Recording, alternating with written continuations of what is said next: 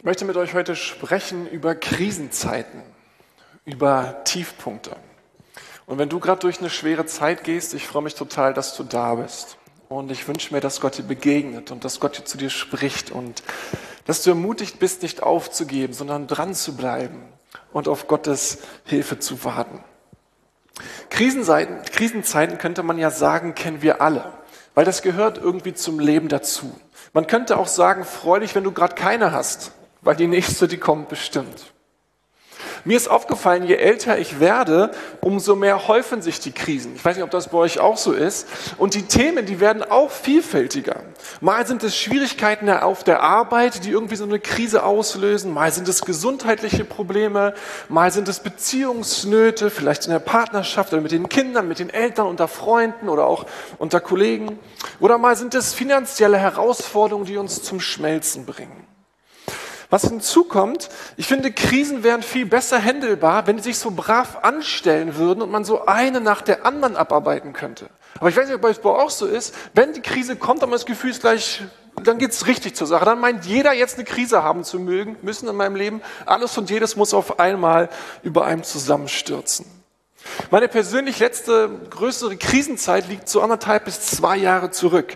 Das war die Zeit, an der Bianca und ich merkten, dass Gott uns aus Hamburg wegruft und wir uns entschieden hatten, diesem Ruf zu folgen, aber noch nicht sicher waren, dass wir da landen, wo wir hinwollen. Ihr habt erst am Dezember, äh Quatsch, im Januar letzten Jahres entschieden, uns haben zu wollen und diese Zwischenzeit, die war für mich echt herausfordernd, hat mich emotional mehr äh, angegriffen, als ich das so gedacht hätte. An manchen Tagen dachte ich, warum machen wir das? Warum gehen wir da weg? Sind wir blöd?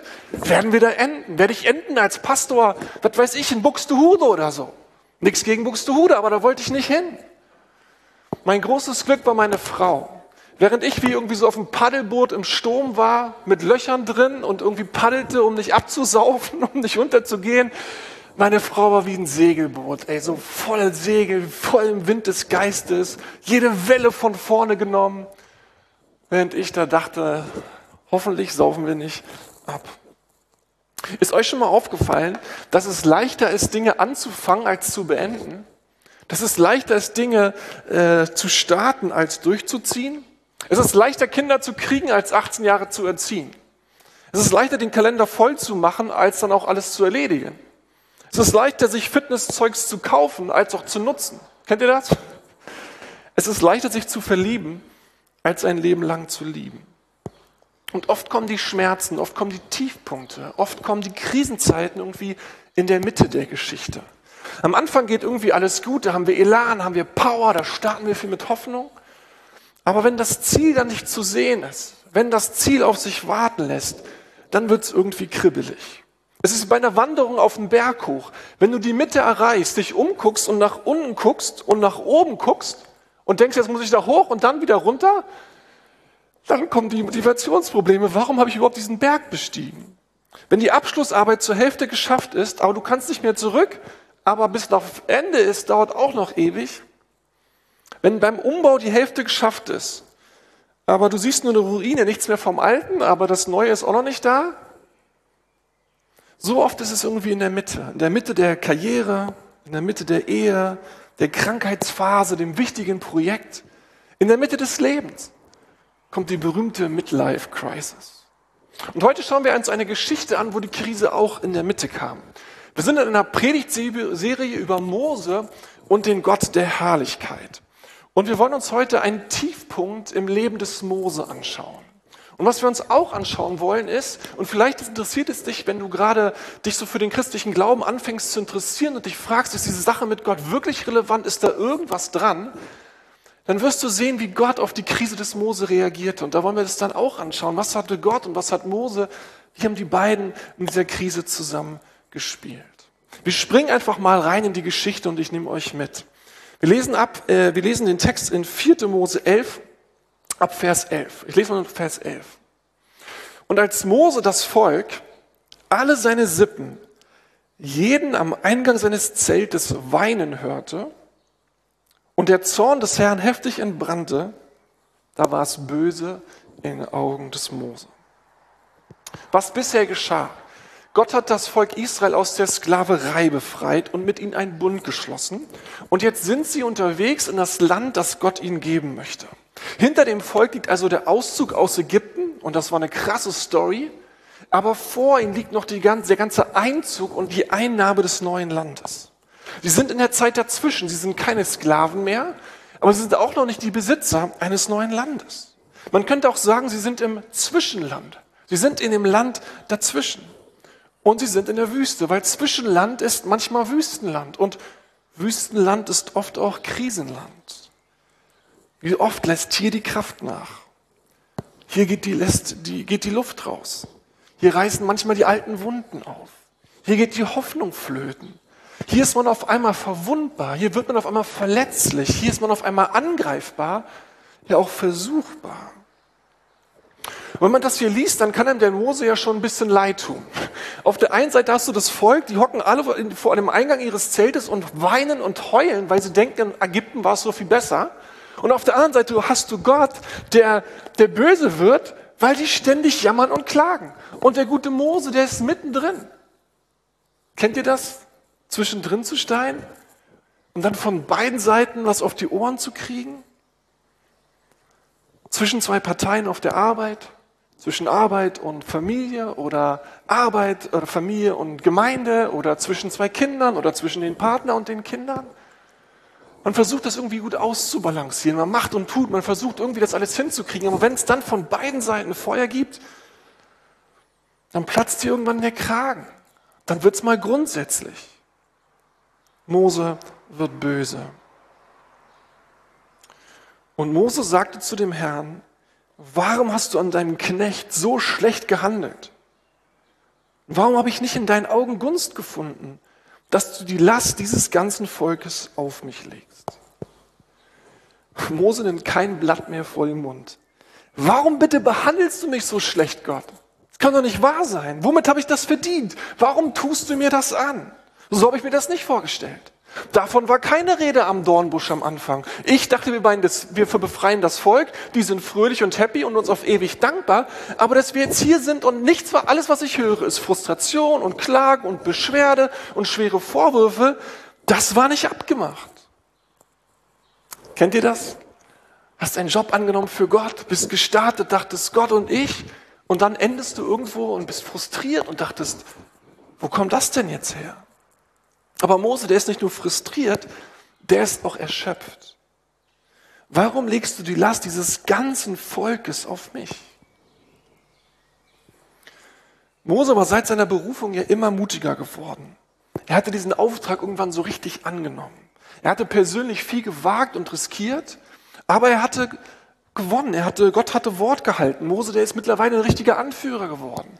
Und er war wirklich auch ein Freund Gottes geworden. Der hat mega coole Sachen mit Gott erlebt. Aber die Vorwürfe, das ständige Beschweren, das immer ihn verantwortlich machen, immer soll er Lösungen finden, immer muss er sich an den Problem stellen. Er kann nicht mehr, er mag nicht mehr, er hat es satt. Es ist zu viel. Und wie heißt es? Die Länge trägt die Last. Und diese Last macht ihm zu schaffen. Vers 12. Schließlich bin ich doch nicht seine Mutter, die es geboren hat. Wie kannst du von mir verlangen, dass ich es auf den Schoß nehme, wie die Amme den Säugling, und es auf meinen Armen in das Land trage, das du ihren Vätern zugesagt hast? Er sagt, Gott, das Volk ist doch nicht mein Baby. Ich bin doch nicht ihr Kindermädchen. Die sollen selber laufen. Die sollen selber ihre Probleme lösen. Warum sind denn ihre Probleme immer gleich meine Probleme? Vers 13. Woher soll ich Fleisch haben, um es diesem ganzen Volk zu geben. Denn sie weinen vor mir und sagen, gib uns Fleisch, damit wir essen. Hier ist der Auslöser. Das Volk weint, weil es Fleisch essen möchte. Weil sie essen wollen, was sie in Ägypten immer gegessen haben. Ich kann mir so bildlich vorstellen, wie der, wie der Mose in seinem Zelt sitzt und der im Dreieck springt, der die Welt nicht versteht, zu sagen, spinnt ihr eigentlich? Wir sind in der Wüste. Wo soll ich denn jetzt hier Fleisch kriegen? Und dann noch für euch alle? Wie soll das denn bitte gehen? Der kriegt die Krise. Der sagt, ey, wir sind auf, einem, auf dem Weg in ein Land, das Gott euch geben möchte, aber hier in der Wüste gibt's kein Fleisch. Kommt klar damit. Aber, und das lernen wir auch, das ist so typisch fürs Zwischenland im Krisenland, Im Krisenland herrscht die Sprache des Jetzt und Hier. Es ist die Sprache des Heute, Jetzt und Hier. Die Perspektive geht völlig verloren. Gott versorgt mich heute hier und jetzt mit dem, was ich will. Gott versorgt mich heute und hier mit dem, was ich brauche. Ich brauche jetzt und hier, dass du mir tust, was ich möchte. Die Perspektive geht verloren. Die größere Geschichte geht verloren. Wo wir mit Gott unterwegs sind, alles ist auf einmal weg. Es geht nur noch um, was ich heute hier und jetzt brauche. Die Kraft des Wartens, die Kraft der Geduld, die Kraft der Hoffnung, die geht in Krisenzeiten manchmal verloren. Vers 14. Ich kann dieses ganze Volk nicht tragen. Es ist mir zu schwer. Mose fühlt sich allein, aber er hat auch dieses Gefühl, das ist zu schwer, das ist zu groß. Das packe ich nicht. Diese Aufgabe kriege ich nicht hin. Wie soll das gehen? Er fängt an, sich selber an zu zweifeln. Und auch das ist typisch in Krisenzeiten. Wenn Frust da ist, wenn Enttäuschung da ist, wenn Erwartungen uns gestellt werden und wir das Gefühl haben, wie soll ich die denn bitte erwarten? Dann fangen wir an, uns in Frage zu stellen. Dann stellen wir, fangen die Selbstzweifel an. Dann geht die Anklage los. Du bist nicht gut genug. Du schaffst das nicht. Du bist nicht, hast nicht, was es braucht. Und man fängt sich an, runter zu machen. Vers 15. Wenn es so weitergehen soll, dann bringe mich lieber gleich um. Herr, erspar mir dieses Elend, wenn dir etwas an mir liegt. Mose will nicht mehr. Mose kann nicht mehr. Wenn die Krisen richtig da sind, dann spielen da immer mehrere Faktoren zusammen. Faktoren wie hier bei Mose. Frustration über die Situation, seelische und körperliche Erschöpfung, unrealistische Erwartungen, wo man das Gefühl hat, wie soll ich die erfüllen, gepaart damit Selbstzweifel und am Ende so eine, so eine Lebensmüdigkeit, so eine Fertigkeit einfach. Wenn es dir gerade ähnlich geht, sei es vielleicht, dass du eine Sache hast oder zwei, drei, vielleicht hast du auch alle, ich möchte dich damit trösten, dass Menschen der Bibel, dass Freunde Gottes das Gleiche erleben, durch was du gerade durchgehst. Es ist nicht nur Mose. Wir könnten auch weitermachen mit Jona, mit David, mit Jeremia, die nicht mehr konnten und die nicht mehr wollten. Aber das ist die gute Nachricht. Und ich möchte, dass du das, das Erste, was du hörst, es gab einen Morgen für sie. Es war die Mitte der Geschichte. Es gab ein Ende der Geschichte. Es ging weiter. Gott hat sie nicht im Stich gelassen. Gott hat sie nicht da im Zwischenland gelassen, sondern sie sind angekommen. Sie konnten die Krise bewältigen. Und wie bei denen wird es, wenn du dich an deinen Gott hältst und festhältst, auch so sein, dass deine Geschichte weitergeht. Dass da die Zukunft auf dich wartet. Dass Gott dich da durchbringt. Wenn du möchtest, dann würde ich dich einmal kurz ermutigen, deine Hand auf deine Brust zu legen und zu deiner eigenen Seele zu sagen, mit Gott wird meine Geschichte weitergehen wie David immer mal wieder zu seiner eigenen Seele sprach, kannst du in seiner eigenen Seele aussprechen, sei nicht verzagt. Die Geschichte geht weiter. Gott hat Zukunft für mich.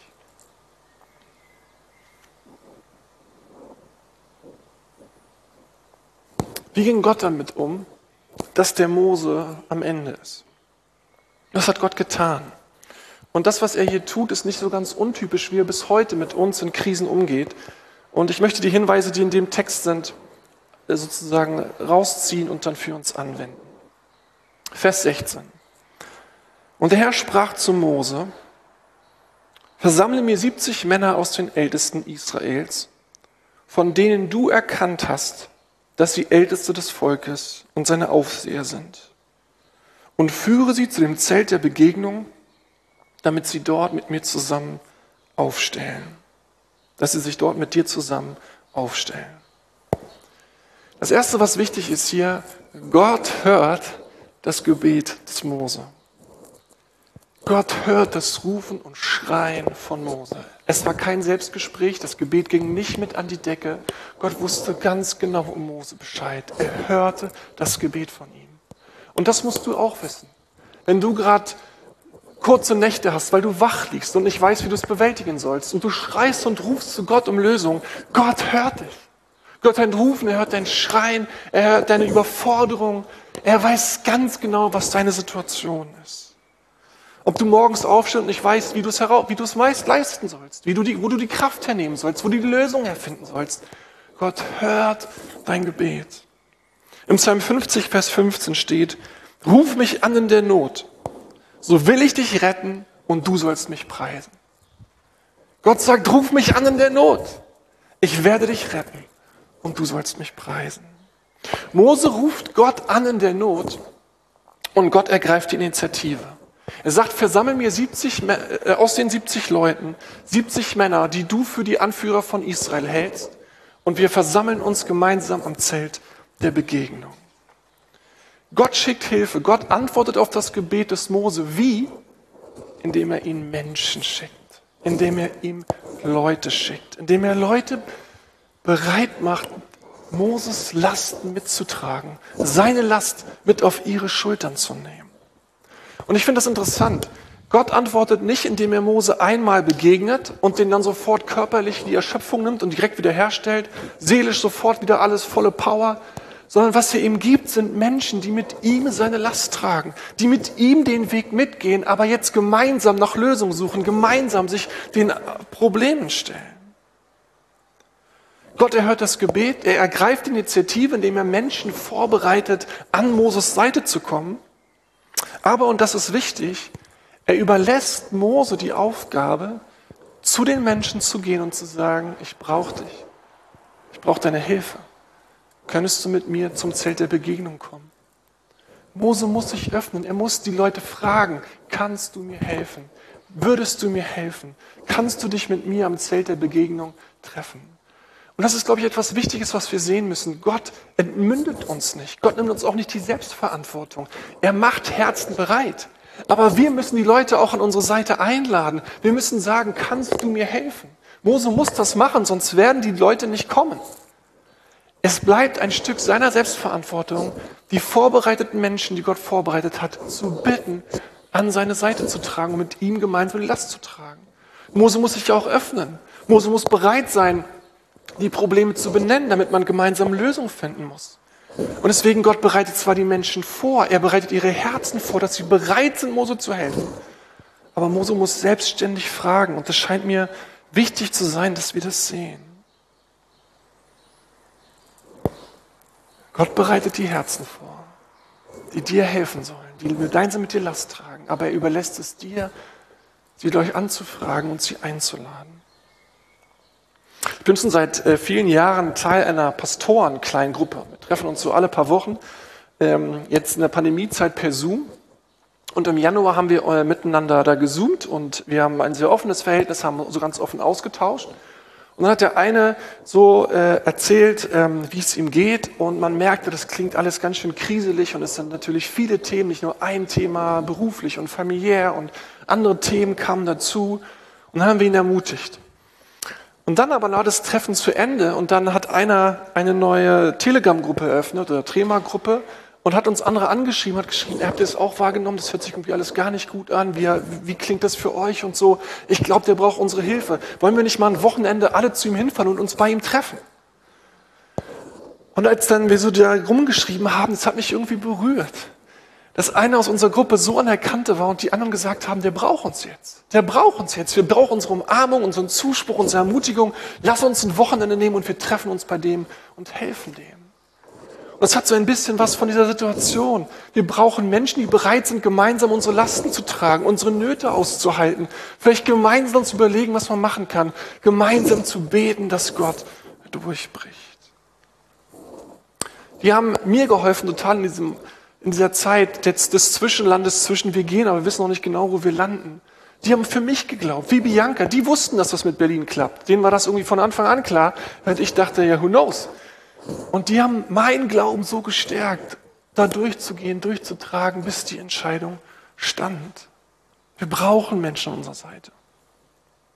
Ich weiß nicht, ob ihr das diese Woche gelesen habt. Jogi Löw hat ja ein äh, Interview gegeben, ein sehr großes, und da war eine spannende Frage. Er wurde nämlich nach der Weltmeisterschaft 2014 gefragt und wie er das so im Nachgang erlebt hat. Und ähm, 2014 hat ja Jogi Löw die Weltmeisterschaft gewonnen in Brasilien mit der besten Mannschaft im Fußballland schlechthin. Und dann hat er gesagt, nach dem Turnier war ich nicht weit weg von einer depressiven Verstimmung. Und wenn wir uns sich mal vorstellen, der gewinnt in Brasilien die Weltmeisterschaft, beruflich mehr Erfolg geht nicht, die ganze Welt schaut zu, sie gewinnen sie auch noch verdient. Und ein paar Wochen später sitzt er zu Hause auf seinem Schaukelstuhl, oder liegt an irgendeinem Strand, der schöner nicht geht, und hat eine depressive Verstimmung. Oder fast etwas. Seine Seele macht zu, er, die möchte nicht mehr, er, er weiß nicht mehr warum und wieso jetzt. Wann es uns trifft, wann die Krisenpunkte kommen, wann Tiefpunkte kommen, ist manchmal für uns so schwer auszumachen. Manchmal deutet es sich an, es ist ein langer Prozess. Manchmal ist es beruflicher Erfolg, den wir gar nicht greifen können. Und dann kommt die Krisenzeit. Und dann brauchen wir Menschen, genau wie Mose. Dann dürfen wir wissen, dass wenn wir zu Gott schreien und zu Gott rufen, er uns hört, er unsere Situation kennt und dass er die Initiative ergreift und Menschen vorbereitet, die wir einladen dürfen, mit uns gemeinsam durch diese Krisenzeit dann zu gehen. Das brauchen wir. Ein letzter Hinweis hier aus dem Text. Gott schenkt hier seinen Geist. Er schenkt den Heiligen Geist. Man muss wissen, in der damaligen Zeit war es nicht wie heute so, dass alle Menschen des Volkes Gottes mit dem Heiligen Geist erfüllt worden, sondern der Geist Gottes war auf Einzelnen. In der Regel waren das die religiösen Leiter oder auch die, die Anführer des Volkes. Die hatten den Heiligen Geist, alle anderen noch nicht. Heute ist das zum Glück anders. Im neuen Bund bekommt jeder Gläubige die volle Packung des Heiligen Geistes. Dann heißt es hier, dass Gott den Heiligen Geist von Mose nimmt und auf die anderen legt. Das ist die Frage, hatte der Mose danach keinen Geist Gottes mehr? Doch hatte er noch. Es waren einfach mehrere Leute, die dann mit dem Geist Gottes erfüllt waren. Und das macht am Ende des Tages doch einen Unterschied, ob du nur umgeben bist von kompetenten Beratern, kompetenten Leuten oder ob du Menschen an der Seite hast, durch die der Geist Gottes sprechen kann, denen er seine Gedanken einflüstern kann, die mit einer Reichs-Gottes-Perspektive unterwegs sind und die erfüllt sind, Menschen des Glaubens, Menschen, Männer und Frauen Gottes. Und du und ich, wir brauchen das auch. Menschen unserer Seite, die erfüllt sind vom Geist Gottes und die Jesus uns nahebringen und die uns mit den Gaben des Geistes und mit Gott selber dienen können.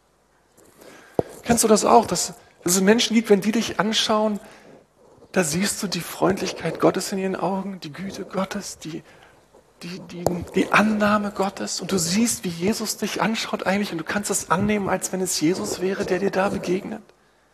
Wir brauchen Menschen, die uns im Namen Jesu segnen, die sich eins machen für uns und den Geist Gottes auf unser Leben legen, den Segen Gottes auf unser Leben legen, die gemeinsam einstehen für uns.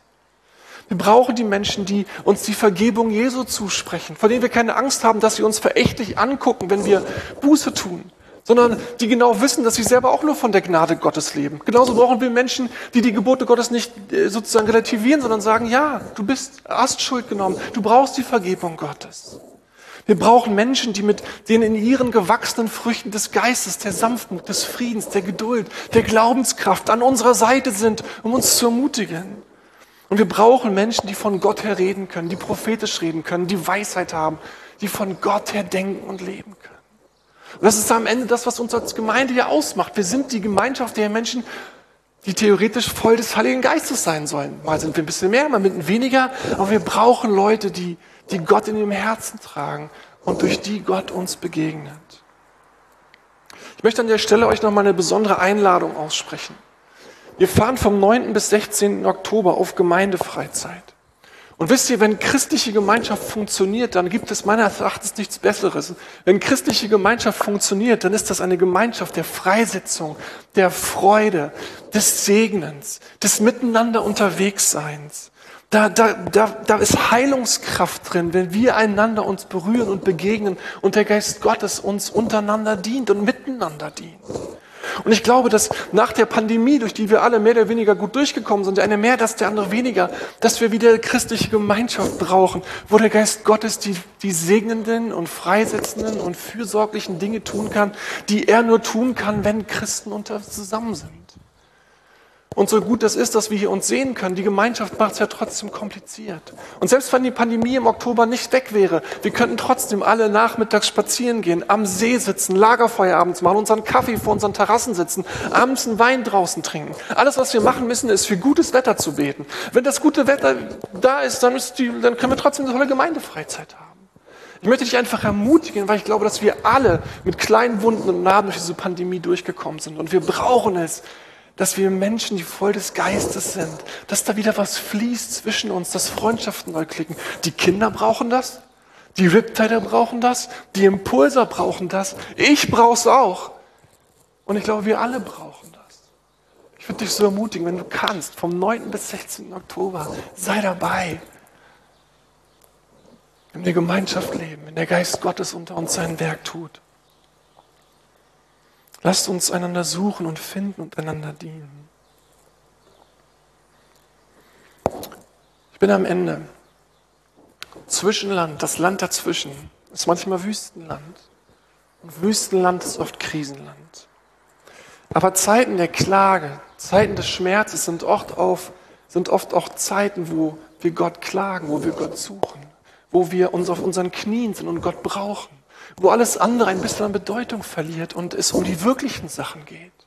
Und es hat manchmal auch etwas Gutes, sich zu reinigen von all dem anderen Zeugs, was so wichtig ist und Gott selber zu bitten, weil wir unbedingt seine Möglichkeiten, seine Ressourcen, seine Lösungen brauchen.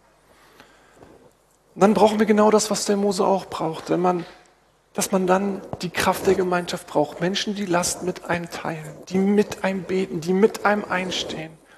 Und wir brauchen Menschen voll des Geistes an unserer Seite die uns mit den im Namen Jesu dienen und segnen, mit uns glauben, mit uns das aushalten, bis wir an das Ende der Geschichte kommen. Und wir staunen zurückblicken, wie treu und gut Gott war. Ich möchte mit uns beten.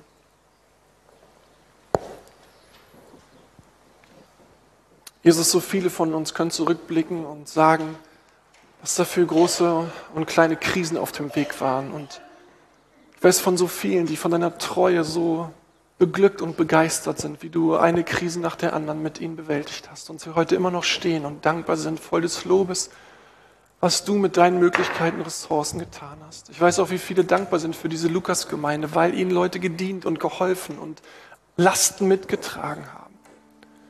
Und ich möchte dich bitten für all die, die jetzt gerade durch eine Krise gehen oder die durch eine Krise gehen werden. Ich möchte dich bitten, dass sie sich erinnern, dass du sie hörst, dass du das Klagen und das Flehen und das Schreien hörst. Und dass du Menschen vorbereitet hast, die die Last mit ihnen tragen sollen. Und ich möchte dich bitten für den Mut, Leute das einzuladen, diese Krise mit ihnen zu durchstehen. Und dass die Liebe unter uns fließt und wir einander dienen und helfen durch die Krisen hindurch. Und dass wir aber auch mit Menschen des Glaubens, voll des Geistes unterwegs sein können, die deine Perspektive sehen, die deine Perspektive hineinbringen die die Dinge sagen, die du auf dem Herzen hast und in die Situation gesprochen haben möchtest. Ich danke für den Reichtum von Gemeinde, von Gemeinschaft, dass wir Teil der Lukas sind und nicht allein unterwegs sind. Danke für alles, was du gerade tust und alles, was du noch tun wirst. Und danke, dass wir Hoffnung haben, dass unsere Wunden und unsere Narben in dir geheilt werden, dass sie in dir zur Ruhe kommen können, dass sie befriedet werden können in dir und deinen Möglichkeiten. Und darum bete ich, Jesus heute Mut finden, weiterzumachen, wieder aufzustehen, die Hoffnung nicht zu verlieren und auch zu vertrauen, dass sie durch dich einen Morgen haben, dass sie durch dich Zukunft haben und sie eines Tages zurückblicken werden und sagen können, Gnade und Erbarmen sind mir gefolgt, alle Tage immer da. Amen.